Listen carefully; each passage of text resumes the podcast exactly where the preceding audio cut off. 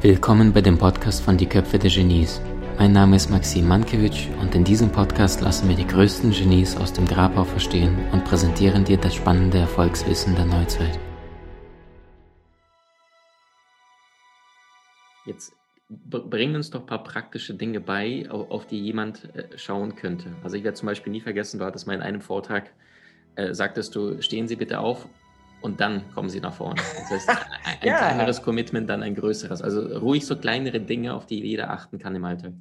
Ja, das sage ich dir natürlich gerne. Also das eine ist, ähm, rein körpersprachlich gesehen, gibt es tatsächlich zwei Grundbausteine. Und wenn du die kennst, dann weißt du schon ganz viel über Körpersprache. Und das können wir jetzt direkt mal mit dir machen. Das können wir sogar mit den Leuten machen, die nur über Clubhouse zuhören, die uns jetzt nicht sehen. Das könnt ihr mal alle machen. Denkt mal an einen Moment, alle und auch du bitte, Maxim, denkt alle mal an einen Moment, in dem ihr etwas gegessen habt, was euch überhaupt nicht geschmeckt hat. Es geht intensiv in diesen Moment zurück, in diese Erinnerung zurück. Und Maxim stellt dir auch genau vor, wie das war. Also er hat was zu essen im Mund und das hat überhaupt nicht geschmeckt. Und jetzt fühle mal in dich rein, wie sich das anfühlt. Also man kann es dir auch ansehen, dein Gesicht wird sofort härter, die Gesichtszüge werden härter.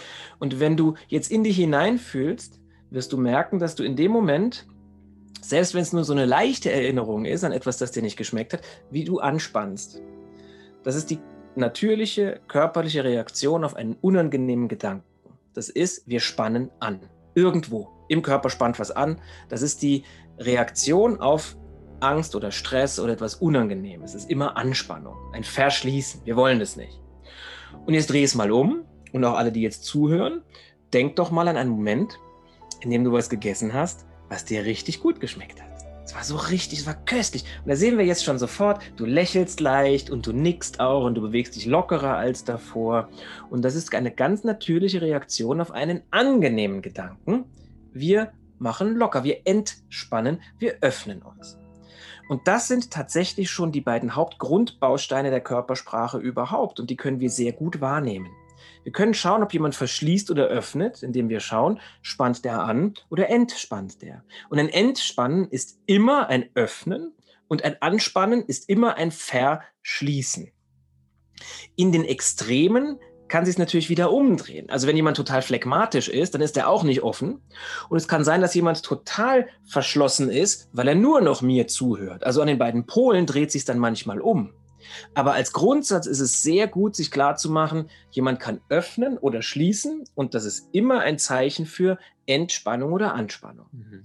Und wenn ich jetzt mit dir rede und ich sehe ein Zeichen der Entspannung, dann ist es meistens ein, du stimmst mir zu. Du bist mit dem einverstanden, was ich sage. Es geht ja auch immer um Veränderung. Ne? Ich muss gucken, wie ist derjenige vorher, wie hast du dich die ganze Zeit jetzt mir gegenüber verhalten, wie sah die Körpersprache normal aus. Und wenn jetzt plötzlich ein Öffnen da ist, im Gesicht ist ein Öffnen auch ein echtes Lächeln, also jede Bewegung nach oben.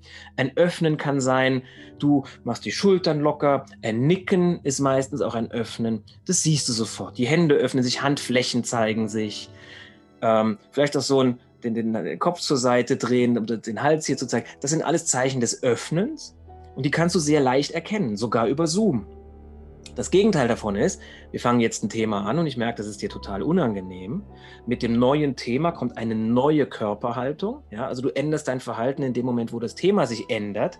Dann weiß ich, ah, da steckt plötzlich auch eine andere Emotion dahinter. Kann sein, dass du dich zurücklehnst, was ja erstmal ein Öffnen, ein Entspannen wäre, aber dabei die Arme verschrägst und so nach vorne gehst oder die Lippen so zusammenpresst oder die Augen werden enger. Und dann weiß ich, ah, jetzt verschließt er, da ist irgendwas anderes dahinter. Und darin das wahrzunehmen, sind wir als Menschen unheimlich gut. Wir vergessen nur manchmal, uns daran zu erinnern, dass wir das können. Das liegt in unserer Natur. Das ist also überhaupt nichts Unnatürliches, sondern ganz im Gegenteil, das ist etwas ganz Natürliches. Das wäre ein Tipp. Auf auf was wir direkt achten können. Ja? Und unter uns, damit hast du schon, wenn du nur darauf achtest, hast du schon weit mehr als die Hälfte von allem verstanden, was Körpersprache in der Kommunikation ausmacht. Der Rest sind jetzt nur noch Details. Details sind sehr, sehr wichtig, aber die Grundlage ist das. Eher Energie Zuneigung oder eher Energieabfall, ne? öffnende genau. oder schließende. Sehr, sehr ja. schön. Was machst du jetzt? Ähm, was wäre deine Empfehlung? Du siehst jetzt gerade, einer ist Kundengespräch, Chefgespräch, lehnt sich zurück. Ja. Wie, wie holst du ihn wieder raus aus der Reserve? Das ist eine hervorragende Frage, genau, weil Wissen, also angenommen, du weißt das jetzt, aber du kannst es nicht anwenden. Wissen und es nicht anwenden ist genauso wie nicht wissen. Also das ist die einzig richtige Frage ist, ja, was habe ich denn davon, wenn ich das weiß? Es gibt das Prinzip der dynamischen Harmonie. Und dynamische Harmonie bedeutet, unser Leben ist darauf ausgerichtet, harmonisch zu sein. Wir streben in Richtung Harmonie. Selbst wenn du jetzt jemanden siehst und der flippt völlig aus und du denkst dir, was ist mit dem los, ist das Grundbedürfnis dieses Ausflippen, der will in Harmonie kommen mit sich und seiner Umwelt. Er macht das vielleicht nicht allzu geschickt, aber er vielleicht flippt er aus, weil zu viel Ruhe in irgendwas drin ist. Ha. Und damit haben wir es schon. Dynamische Harmonie bedeutet, du spürst, was gerade fehlt und das gibst du dazu. Es geht also nicht um Balance, Balance ist Stillstand, Balance ist wahnsinnige Langeweile nach einer gewissen Zeit, sondern es geht um Harmonie. Das heißt, wenn jemand sehr zumacht, verschließt, dann ist da Spannung drin, da ist Energie drin. Dann gibst du Ruhe mit rein, um den wieder zu öffnen, um in Harmonie zu kommen. Wenn jetzt jemand dagegen fast schon phlegmatisch da sitzt und, und, und völlig fertig ist und, und keine Ahnung hat, was zu tun ist und ganz ruhig ist, also zu ruhig, dann gibst du ein bisschen Power mit rein. Das heißt, wir geben immer das rein, was fehlt. Wenn ich also sehe, du spannst total an, dann sorge ich dafür, dass du entspannst wie auch immer. Das kann sein, dass ich ein neues Thema anspreche. Das kann sein, dass ich einen Witz mache. Es kann sein, dass wir über etwas reden, wovon ich weiß, dass es dir gefällt. Es kann sein, dass ich dir eine Anekdote erzähle, die Ruhe reinbringt. Ja, aber ich, ich gebe das rein, was fehlt.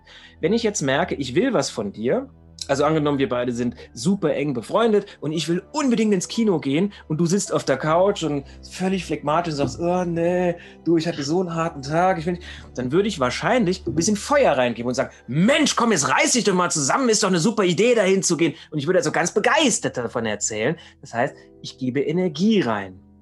Und dieses Prinzip, das dazuzugeben, was in der Situation gerade fehlt, das nenne ich dynamische Harmonie. Ganz stark. Ganz stark.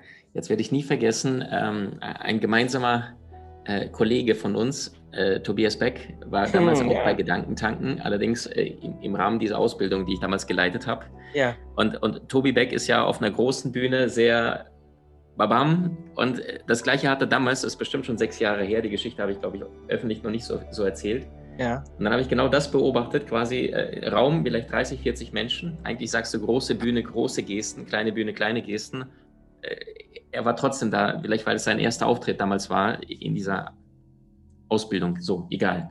Und dann war Tobi so, sofort reingekommen und war relativ bam, bam, bam, bam, bam von Anfang an. Und jedes Mal, wenn er sich kurz zur Tafel gedreht hat, äh, dann habe ich zwei, drei Leute gesehen, die sich dann angeguckt haben und so gemacht haben.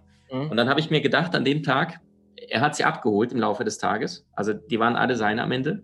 Und dann habe ich mir gedacht, hätte er nicht das vorher langsam aufdrehen können, um vielleicht mehr, mehr Leute abzuholen, im Sinne von eher erst angleichen und, und langsam hochgehen.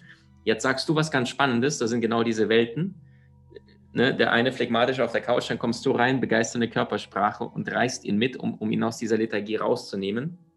Äh, und, und ich frage mich, ähm, was sagt denn einer, der jetzt ein NLPler ist, der jetzt vielleicht sagt, äh, was hat Milton Erickson gemacht? Der sagt ja, glaube ich, sowas wie, ähm, wie funktioniert Hypnose? Erstmal Rapport schaffen, ne? also angleichen und danach gehst du in Trance und nimmst den anderen mit. Ja. So, und, und da sind jetzt diese zwei Welten und, und beides funktioniert. Würdest hm. du sagen, das ist so eine intuitive Wahrnehmung, die mit der Zeit dann kommt? Ja, also Milton Erickson war ja einer der größten Hypnosetherapeuten des letzten Jahrhunderts, wenn nicht sogar in der Geschichte der, der Therapie und der Hypnose überhaupt. Und der hatte letzten Endes aber auch denselben Ansatz. Das heißt, wenn der wollte, dass jemand in einen gewissen Zustand kommt, dann hat er auch dazugegeben, was gefehlt hat. Er hat ihn nur vielleicht anders abgeholt. Das kann sein. Die NLPler haben das nachher ja genau analysiert und gesagt, die nennen das Pacing and Leading. Ja? Also Pacing heißt, ich nehme den anderen da ab, wo er ist. Ich sehe zum Beispiel, du nickst, dann nicke ich jetzt erstmal selber mit zum Beispiel. Ich gucke, was für Wörter benutzt du. Pacing könnte auch sein, in der Hypnose zum Beispiel, dass ich das, was ich sage, mit etwas verknüpfe, was unweigerlich da ist. Und dann übernehme ich die, die Führung. Also in der Hypnose könnte es zum Beispiel sein, dass ich sage, schließ bitte mal die Augen Und du achtest jetzt einfach mal auf deinen Atem und du spürst, dass dein Atem ganz gleichmäßig und ruhig geht. Und je ruhiger dein Atem geht, desto tiefer entspannst du. So, und jetzt übernehme ich nämlich die, jetzt übernehme ich die Führung, merkst du? Das heißt, ich habe jetzt lauter Dinge gemacht, die eindeutig da waren. Ich habe mich so angeglichen, Pacing. Ich habe deinen Rhythmus übernommen. Ich rede über deinen Atem und der geht ruhig. Das kann ich erkennen an deinen Schultern. Und jetzt nehme ich etwas, das da ist, nämlich ruhiger Atem und das verbinde ich jetzt mit was Neuem, nämlich dadurch beruhigst du. Das behaupte ich ja erstmal. Aber in dem Moment, wo du merkst, mein Atem geht ganz ruhig, wenn der das sagt, stimmt, dann wird der Rest auch stimmen, werde ich glaubwürdiger, kann ich dieses Vertrauen herstellen. Anderes Beispiel aus der Hypnose ist, dass ich ähm, zum Beispiel mit meinen drei Fingern vor deine Augen gehe und sage, fixier mal genau meine drei Finger. Und jetzt komme ich mit den Fingern immer näher an die Augen. Eine völlig normale Reaktion ist, deine Augen sehen das plötzlich unscharf. Ja? Und das nehme ich auf. Das heißt, ich sage, fixier mal bitte meine drei Finger hier, schau dir die genau an, konzentriere dich auf die Finger. Das heißt, ich, das machst du jetzt, das heißt, ich hole dich da ab. Du spürst jetzt, wie die Finger näher kommen, das siehst du automatisch. Und jetzt fange ich an. Und, während, und dadurch verlieren deine Augen ihren Fokus. Das spürst du auch. Das heißt, ich sage nur Sachen, die stimmen. Und, jetzt sage ich, und während deine Augen ihren Fokus verändern, spürst du, wie du entspannen kannst. Und dann denkst du dir, also bis jetzt hat alles gestimmt, dann wird der Rest auch stimmen. Das Vertrauen ist hergestellt und du kannst entspannen. Und merkst auch, ich habe gesagt, du kannst entspannen. Ich sage nicht, du merkst, wie du entspannst, weil da könnte es sein, dass du sagst, ich entspanne ja gar nicht. Mhm. Ich sage, du merkst, wie du entspannen kannst. Erlaub dir mal zu entspannen. Und das sind alles Möglichkeiten, den anderen da nochmal abzuholen. Das ist eine weitere Methode, die jedoch der dynamischen Harmonie nicht unbedingt widerspricht. Denn mhm. jetzt gebe ich ja alles rein, was ich will. Mhm. Jetzt mache ich ja genau das, wo ich letzten Endes hin will. Mhm. Das heißt, dynamische Harmonie herstellen kann durchaus auch damit funktionieren, dass ich den erst mal da abhole, wo er ist, und dann aber hinzugebe, was ich will. Ganz stark, ganz stark. Danke dafür. Sehr, sehr gut. Thorsten, äh, Chirologie, einige sagen Chiromantie. Ja, da gab es ja echt äh, faszinierende äh, Geschichten aus der, äh, aus der Welt. Ähm, ich weiß, dieser eine Handleser, der damals ähm, einem König, ich glaube in England, prophezeit hat, dass er in, auf einem Schiff äh, ja. sein Leben in drei Jahren beenden wird. Und, und das dann genauso kam. Sein Name fällt mir jetzt gerade nicht ein. Kairos? Nee.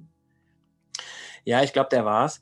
Du ja. hast jetzt allerdings zwei Begriffe miteinander verwendet, die genau den Unterschied ausmachen. Das eine Aha. ist die Chirologie und das andere ist die Chiromantie. Erzähl. Die Chirologie, die ist praktisch das Deuten der Handlinien mit einem, nicht mit dem Anspruch, die, die Zukunft vorhersagen zu können. Und das, davon halte ich auch gar nichts, denn wir gestalten unsere Zukunft. Die Zukunft ist ungewiss. Leute sehen das oft als etwas, wovor sie Angst haben. Wovor hast du Angst? Ja, vor der Zukunft. Warum? Weil sie ist ungewiss.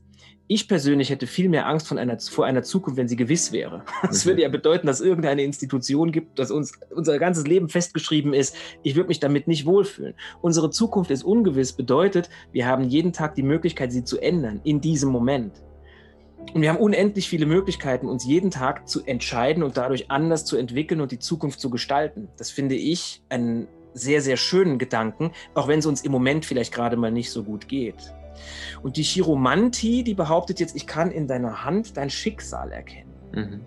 indem ich deine Zukunft weiß. Ich kann mir das offen gestanden nicht im geringsten vorstellen, denn wir gestalten unser Schicksal. Mhm. Chirologie sagt, ich sehe in deiner Hand deine Talente, deine Veranlagungen, das, was du mitbringst und das, was du auch aus diesen Talenten und Veranlagungen machst. Mhm. Und aufgrund dieser Talente kann ich dir sagen, wie du dich entscheiden kannst im Einklang mit deiner Persönlichkeit, um ein zufriedenes Leben zu führen und dein Potenzial zu entfalten. Und dadurch nimmst du deine Zukunft selbst in die Hand. Schönes Wortspiel übrigens auch dabei. Aber eine Wahrsagerei aus der Hand, da mag es da, gibt es bestimmt auch tolle Geschichten noch und alles. Aber ich glaube nicht, dass sich das als Gesetzmäßigkeit beobachten lässt. Stark. Also du sagst, du, du schaust anhand der Gesichtszüge beispielsweise, ne, da, da, kannst du ja sehen, waagerechte oder senkrechte Falten auf der Stirn, dann kannst du ja sehen, eher Bewunderung oder eher fokussierter Denker. Ja, genau. Das gleiche machst du von auf die Hand, indem du sagst, Vergangenheit kann ich lesen, aber Biografie definiert ja nicht ja. mein Schicksal. Das heißt, nimm uns mal, mal so ein bisschen äh, auf die Reise der Chirologie ähm, die, die drei, vier, fünf Grundlinien, äh, wenn du magst, oder so, so ein bisschen ein, zwei kleinere Sachen, die jeder bei sich selber lesen kann. Wahrscheinlich ja, ist also da, da, kann ich, da kann ich dir einige Dinge sagen, ähm, wirklich ganz grundlegend. Also als erstes betrachte ich zum Beispiel die Farbe der Hand. Ja, welche Farbe hat die Hand? Ist die Hand richtig rot? Jetzt mal nicht im Winter, wenn einer draußen äh, war und, und kommt in die Wärme, klar, sondern unter normalen Umständen. Ist die Hand rot? Dann ist das jemand, der hat viel Energie, der hat, vielleicht ist der wütend, vielleicht ist der, vielleicht hält er es auch zurück, dann ist er angespannt. Das sind so diese feurigen Typen, das sind die impulsiven Leute. Ist die Hand eher ganz blass, dann fehlt auch Lebensenergie. Das sind dann meistens die, die so sehr zurückhaltend sind, die mh, mm, ein bisschen sprunghaft sind, auch in dem, wie sie sich äußern. Ist die Hand leicht bläulich? Dann kann es sein, dass da ein, ähm, dass das Blut nicht genug Sauerstoff hat. Die sind auch eher phlegmatisch. Und ist die Hand eher gelblich, dann kann es sein, dass die Leber- oder Gallenprobleme haben. Es gibt ja auch wirklich die medizinische Handanalyse und ähm, das sind dann auch meistens die, denen ist etwas über die Leber gelaufen oder die sind gallenartig, die sind meistens so, ja, die sind, äh, die sind von der Tendenz her dann ätzend, diese Menschen in dem Moment. Die sind dann, ja, ähm, die sind gereizt, denen ist was über die Leber gelaufen. Mhm. Und dann gibt es so marmorierte Hände auch, ne? wenn es so, so eine marmorierte Handfläche hat, da ist es dann oft so, dass die auch Probleme haben mit der Leber, was sich natürlich auch auf die Stimmung wieder niederschlägt. Was kannst du noch beobachten? Ähm, du kannst schauen, ob die Finger gerade sind oder, oder ob es solche Knoten gibt. Wenn die Finger ganz gerade sind, also der Chirologe sagt, dass die Finger sind wie Antennen. Und wenn die gerade sind, dann hat derjenige gute Antennen für sein Umfeld, der nimmt die Dinge gut auf, der, der ist ein guter Beobachter, der hat auch ein gutes Gespür für seine Umwelt. Ja? Wenn die Knoten haben, die Finger, im oberen oder im unteren Fingerglied, das macht einen kleinen Unterschied, das sind diejenigen, die überdenken. Das sind so die Leute, die auch, die sich ständig Sachen bestellen, aber die Hälfte davon wieder zurückschicken, zum Beispiel, weißt du? ähm, das sind die Leute, die, die, sich, die, die, auch schnell Ja sagen zu etwas als Tendenz. Nochmal, man muss immer nach mehreren Dingen in der Hand schauen, wie in der Körpersprache. Also ein Signal allein reicht nicht aus. Aber als Tendenz würde ich darauf mal achten. Kurze Kleine Finger, das sind Menschen, die eher impulsiv sind. Lange, feingliedrige Finger, das sind Menschen, die oft denken. Zu lang bedeutet das auch, die, die planen, aber die setzen es nicht um. Mhm. Ähm, auf was das kannst du. Kannst ja, darauf achten? Ja? Wenn du dir jetzt jemand ins Team holst und du möchtest Umsetzer und Macher, dann, dann ja. holst du niemand mit langen Fingern.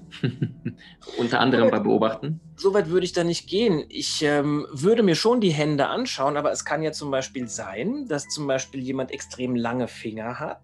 Ja. Ähm, aber zum Beispiel, dass die Fingerglieder sagen, der, der, setzt super um, der hat dann super Gleichgewicht oder dass es andere Dinge gibt, die zeigen, dass die Berge entsprechend so sind in der Hand, dass man sagt, doch, der hat die Energie, der setzt das auch um. Also von einem Zeichen auf das ganze Merkmal zu deuten, auf die ganze Charaktereigenschaft, das wäre extrem unseriös. Das wäre so, wie man sagen würde, der verschränkt die Arme, also ist er abweisend. Das muss nicht sein. Da mhm. muss noch ein bisschen mehr mitspielen wenn, wenn wir das, Thorsten, entschuldige, wenn wir das jetzt mal runterbrechen, also jetzt mal rein von der Logik her, ja, mhm. äh, lange Finger bedeutet das ja, einer der weniger anpackt im Vergleich zu kurzen Fingern. Jetzt könnte das, wenn man jetzt rein mhm. hypothetisch nee, das. Nee, muss ich direkt widersprechen. Mach mal. Der, das muss nicht sein. Der ist nicht so impulsiv. Okay, das verstanden. Also der kann genauso anpacken. Es kann nur sein, dass der eine ganz schnell anpackt, länger was ein braucht. großer Vorteil sein kann, wenn du jemanden brauchst, der ganz schnell und, und, und, und ähm, impulsiv handelt, das kann ein großer Vorteil sein. Wenn du jemanden brauchst, der genauso handelt, aber erstmal reflektiert, dann ist das auch ein Vorteil. Es kommt auf die Situation an. Mhm. Das heißt, eine Eigenschaft, die wir haben, ein Talent oder ein Potenzial, ist nie nur schlecht oder nur gut, sondern die Situation entscheidet, ob ein, eine Eigenschaft gut ist oder schlecht. Und jetzt sage ich noch was ganz Spannendes. Die Psychologie hat herausgefunden, dass unter großem Druck, großem Stress sich die Merkmale oft umdrehen. Mhm. Das heißt, unter großem Stress kann es sein, dass der große Planer plötzlich total impulsiv wird und dass der ganz impulsive plötzlich total der Planer wird. Das hat mich total überrascht, als ich die Studie gelesen habe, dass unter wirklich immensem Druck, Zeitdruck, Gelddruck, was auch immer für psychologischer Stress da ist, sich unsere Charaktereigenschaften drehen. Das finde ich mhm. auch spannend. Mhm. Stark. Vielleicht auch deswegen, dass wir in, der Beziehungsebene immer einen Partner anziehen, der uns ausgleicht, ne? energetisch. Also ein, ein, impulsiver Typ offen sanften ja. trägt. Du wolltest noch damit, was anderes sagen. Damit bist du dann bei der, bei der dynamischen Harmonie wieder. Das mhm. ist auch etwas ganz Natürliches, ja. Mhm. Du warst vorhin mittendrin. Ich, ich wollte nur wegen den Händen nochmal nach, nachhaken. Weißt du noch, was es war? Ja, ich weiß noch genau. Ich kann dir noch zwei Dinge nennen, die du wirklich direkt in deiner Hand äh, schauen kannst. Das eine ist, du kannst mal schauen in deiner Hand, ob da Linien ein M beschreiben oder nicht. Und es macht einen kleinen Unterschied, ob in der rechten oder in der linken Hand. Menschen, die ein M in der Hand haben, wenn man, wenn, wenn man das so sieht, das sind Menschen, die auch einen sehr guten Zugang haben zu einer spirituellen Ebene, ja, das muss jetzt auch nichts übersinnlich daherkommendes sein, sondern einfach, das sind auch sehr reflektierte Menschen. Und Menschen, die einen Stern haben in der Hand. So, so eine Stern. Das ist, je nachdem, wo der ist, bedeutet der sehr großes Glück und auch immer eine Spur Gleichgewicht. Also ein Stern in der Hand, das sind die Glückskinder. Es ist mhm. natürlich auch immer die Frage, was machen die da draus? Was ist denn Glück? Ja? Glück bedeutet ja, die erkennen Situationen und können da was draus machen. Das mhm. ist deren Talent. Also die, die, die sind im Moment und die sind begünstigt im Vergleich zu anderen, was Fortuna angeht. Genau. Die, die Frage ist, setzen sie es um. Super stark. Ja, ja. Thorsten, wir kommen mal ein paar spannenden Abschlussfragen zu dir und zu deinem bisherigen außergewöhnlichen Leben. Also ähm, ein Mann, der Dinge macht, die die meisten nicht mal wissen, dass es diese Dinge gibt und der sich äh, gesagt hat, hey, so eine Wissenschaft oder so eine Disziplin gibt es nicht, also erfinde ich sie einfach mal spontan und verbinde ganz viele Dinge miteinander. Also ich, ich ja. bewundere das. Einer, der seinen eigenen Weg erschafft, obwohl das nicht dieser typische Beruf ist. Also wie, wie nennst du sowas? Mentalist, äh, Körpersprachler oder, oder Menschenleser? Das, das gibt es ja nicht. Also ja, also es ist tatsächlich schwierig, da eine, eine ähm eine Schublade für zu finden. Inzwischen nenne ich das Ganze Charaktercoach. Also ich mache Charaktercoaching und habe auch in dieser Corona-Zeit jetzt ja sehr viel mich darauf spezialisiert, also noch stärker, also spezialisiert ist das falsche Wort, noch stärker darauf fokussiert als davor, weil ich auch die Zeit hatte. Und habe ja auch eine Akademie gegründet, die Charakter Academy, wo es genau um diese Themen geht, also um Persönlichkeit, um Talente, um Veranlagung. Und letzten Endes haben wir auch lange drüber nachgedacht, was ist es? Ja, es geht um die Kunst zu leben darum, das wollen wir doch alle, oder? Wir wollen mit dem Leben fertig werden, egal wie es gerade ist. Und ich sage auch bewusst nicht, die Kunst, ein gutes Leben zu führen, weil gut würde ja wieder bedeuten, es passiert mir was Gutes, dann ist das gut, mir passiert was Schlechtes, dann ist das schlecht. Das Leben besteht aber darin, dass auch schlechte Dinge passieren. Und die Kunst zu leben besteht dann darin zu sagen, okay, wie, wie kann ich das jetzt schaffen? Wie kann ich da gut rauskommen? Übrigens ein Motto der Navy SEALs in England, das lautet Deal with it. Ja, egal was ist, ey, mach, mach was draus, was dir in dem Moment gerade sinnvoll erscheint. Und das finde ich einfach spannende Themen. Also um deine Frage zu beantworten, inzwischen nenne ich es Charaktercoach oder Charakter Academy. Da gibt es ja noch den Charakterclub, da kannst du Mitglied werden. Das finde ich alles gerade, das sind tolle Projekte, die mir gerade unheimlich viel Spaß machen. Ganz stark. Was lernen Menschen in, in der Charakter Academy? Also in der Charakter Academy kannst du erstmal Konsultationen natürlich buchen bei mir. Da kannst du eine Handanalyse machen oder kannst mit Fragen kommen. Ich bin ja Ratgeber. Ich bin also letzten Endes mehr Ratgeber als alles andere. Ich gebe also Leuten was aus, aus meinem Wissen, aus diesem Fundus, was, was da drin ist, wie man mit Situationen umgehen kann, wenn man vor einer Herausforderung steht. Wie man es optimieren kann, wenn man es will. Wobei ich kein großer Freund dieses Mega-Optimierungswahns bin oft auch sich selbst entwickeln, eigene Potenziale erkennen, Talente erkennen, wissen, was in einem verborgen ist. Das finde ich spannend, das mit anderen gemeinsam zu entdecken. Und im Club kannst du dich ein Jahr von mir begleiten lassen. Also habe ich ein Programm entwickelt, wo du jede Woche ein eine, ähm, ein Video von mir bekommst, so ein Impuls, das dauert zwischen fünf und zehn Minuten. Äh, die zwölf Monate sind jeweils einem Thema zugeordnet. Das erste war sei bewusst, das aktuelle Thema ist sei fokussiert. Wie geht das? Wie können wir unsere innere Haltung langfristig so ändern, dass sich etwas mit uns ändert? Mhm. Denn äh, eine meiner meiner Regisseurinnen, die Anka Zink, eine hervorragende Kabarettistin, die hat mir den Grundsatz beigebracht, die innere Haltung ist die äußere Handlung. Das heißt, unsere Handlung entspringt meistens, nicht immer, aber meistens einer inneren Haltung. Und wenn du die kennst, und die kann sich ja verändern, dann kannst du deine Handlungen ändern, dann kannst du dein Leben wirklich verändern. Ganz stark. Innere Haltung gleich äußere Handlung. Genau. Ich sage immer, Intention bewirkt Intuition. Also du brauchst eine Absicht und danach folgt, folgt das Feingefühl, also die Wahrnehmung. Super stark. Thorsten, Abschlussfragen. Ja. Los geht's. Äh, was bedeutet Erfolg für dich? Hm, das ist eine lange, habe ich lange drüber nachgedacht. Ähm, Erfolg bedeutet für mich, dass, dass mein Leben in Harmonie ist. Das heißt, dass ich mich mit meiner Familie wohlfühle, aber auch im Beruf und dass ich mich beruflich als auch in meinem Hobby mit Dingen beschäftige, die mich voranbringen, die mir Spaß machen. Und die Harmonie muss aber da sein, dass ich mich auf das konzentrieren kann, was wichtig ist in meinem Leben, dabei aber viele andere Aspekte nicht verliere. Also es gab mal eine Zeit in meinem Leben, da war ich so stark beruflich eingespannt, da habe ich mich so stark auf diesen beruflichen Erfolg konzentriert, da ich gemerkt habe, irgendwann, da leidet meine Familie drunter. Und wenn ich so weitergemacht hätte, dann wäre das vielleicht auch nicht gut ausgegangen. Ich weiß es nicht. Als ich das gemerkt habe, habe ich angefangen, mich auch nochmal darauf zu konzentrieren. Und da war mir klar, Konzentration bedeutet, du konzentrierst dich auf das, was gerade wichtig ist, aber du darfst nie außer Acht lassen, was noch alles auch gerade wichtig ist. Und das braucht immer auch Energie. Und die Harmonie da zu halten, das ist für mich Erfolg. Ganz stark. Wenn du an einen bestimmten Film oder Filme denkst, ich weiß, du bist ein sehr viel beschäftigter Mann gewesen auf Bühnen dieser Welt. Corona hat dir vielleicht in, in den letzten zwölf Monaten ein paar mehr Filme geschenkt, die du vorher vielleicht nicht geschaut hättest. Ja. Gab es da etwas, ein, zwei, drei Filme, die dich tief berührt haben, wo du in Resonanz gegangen bist? Ja, also ich bin jetzt Cineast. Ich habe als Jugendlicher immer schon unheimlich viel Filme geschaut und auch äh, selbst wenn ich auf Tour bin, also äh, Filme sind für mich, spielen eine ganz große Rolle, genau wie Musik auch. Ähm, Before Sunrise war sicherlich ein Film, der mich äh, sehr bewegt hat. Ganz, ganz toller Film von Christian Linklater mit äh, Julie Delpy und äh, Ethan Hawke. Also ein wirklich herausragend guter Film, Before Sunrise. Der Warum hat er dich berührt? Mhm. Der hat mich berührt, weil er die Geschichte äh, von zwei Menschen zeigt, weil er zeigt, wie zwei Menschen sich näher kommen, weil wie, wie zwei Fremde plötzlich mit in einer einzigen Nacht, wie sich alles für die ändert. Und ähm, der, der Film ist ja auch in Echtzeit erzählt, das heißt, er begleitet auch nur diese eine Nacht. Und es gibt dann auch noch zwei Fortsetzungen, die ebenfalls in Echtzeit so sind. Und ähm, mich hat das sehr berührt, diese Liebesgeschichte in Wien, eine meiner Lieblingsstädte, ganz toll fotografiert. Ja. Und ähm, der englische Patient, das ist einfach eine Wahnsinnsgeschichte. Also wenn ein, das kann einen nicht kalt lassen, so eine Geschichte. Mhm. Stark. Fällt dir noch ein dritter ein, vielleicht irgendwas Neueres in, aus den letzten zwei, drei Jahren, wo du sagst, hey, wow, der hat dich länger beschäftigt?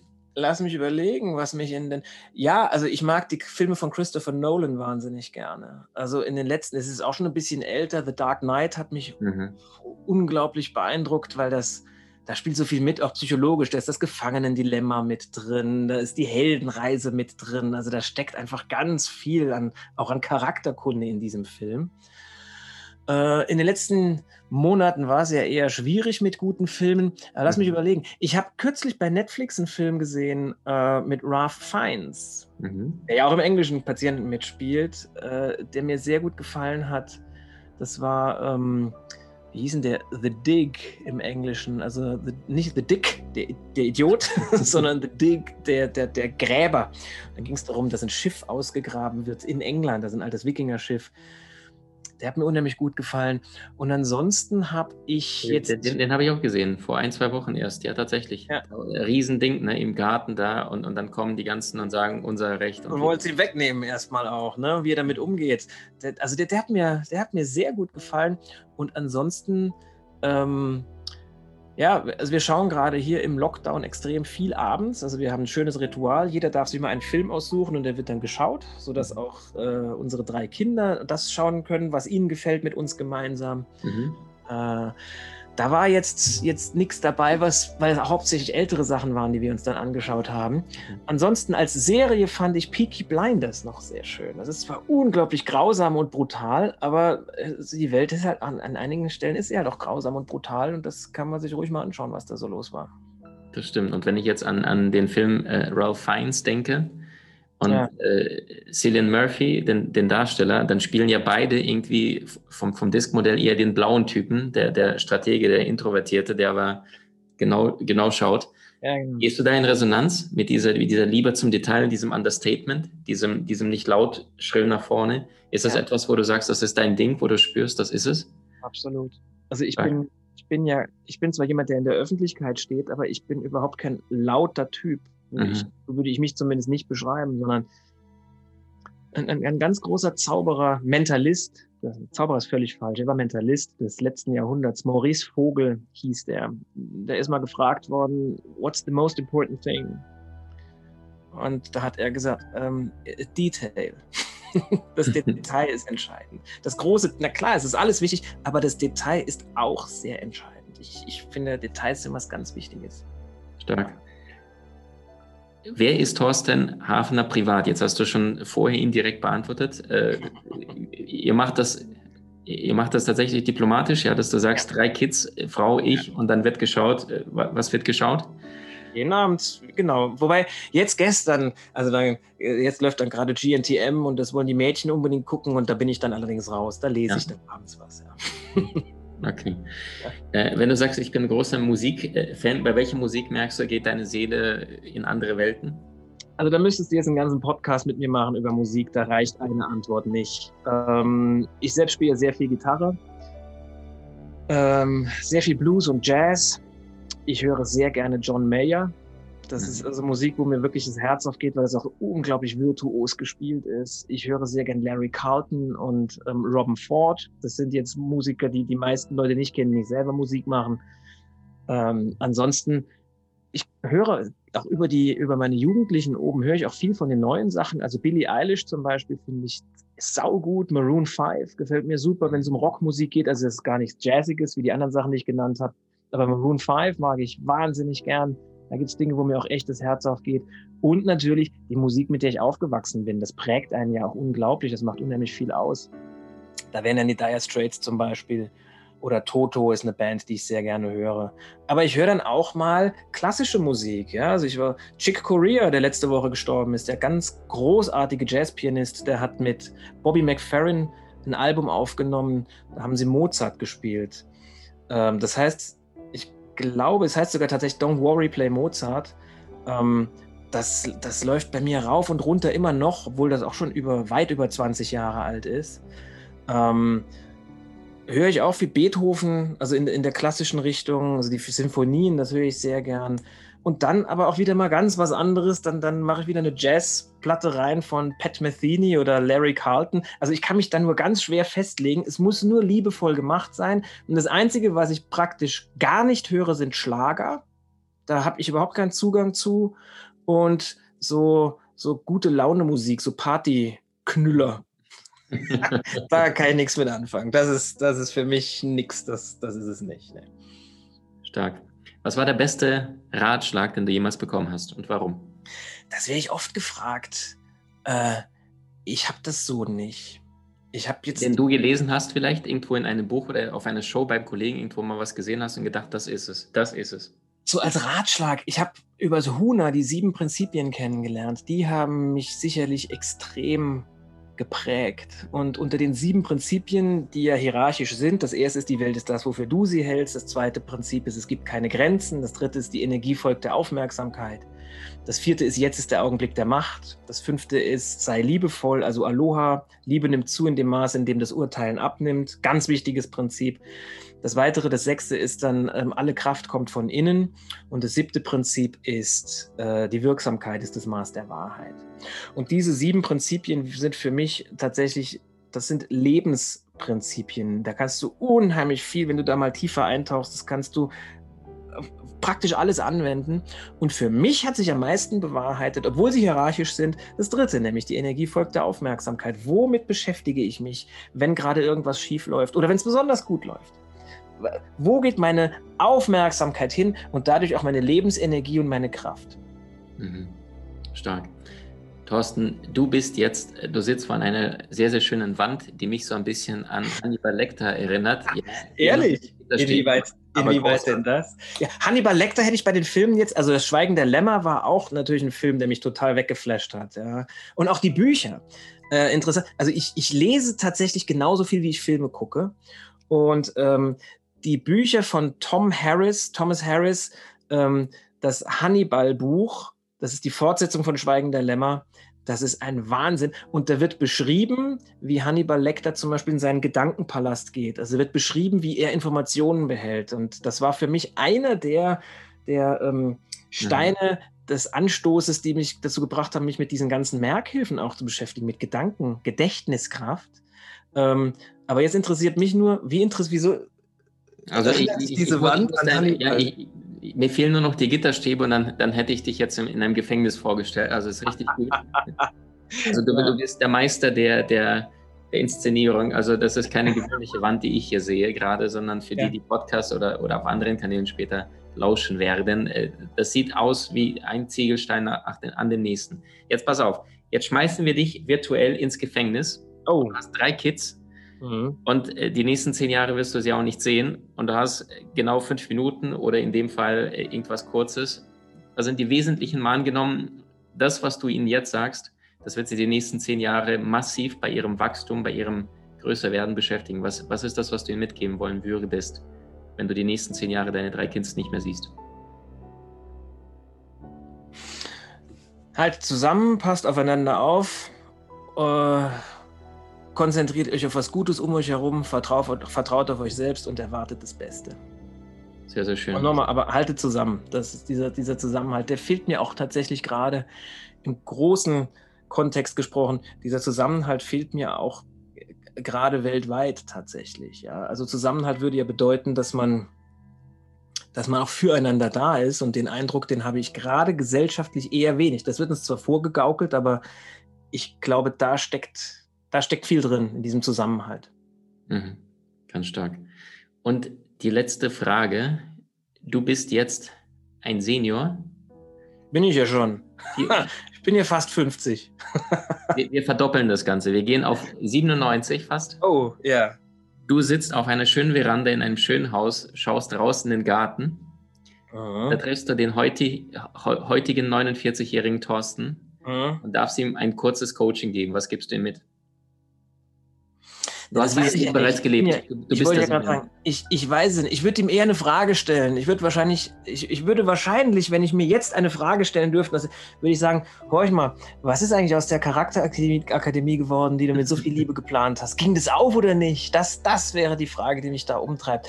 Aber ich kann dir jetzt nicht sagen, wie ich als 97-Jähriger coachen würde, weil ich bin ja noch nicht 97. Da fließt ja noch viel Wasser die Isar runter. Das klingt gut.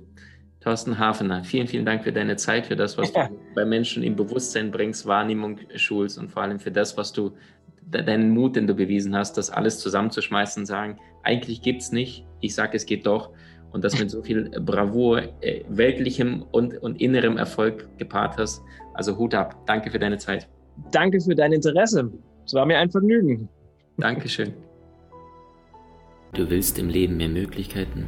Trainiere deine Fähigkeiten mit den inhaltsreichen Videokursen aus unserer Genieakademie unter www.maximmankiewicz.com.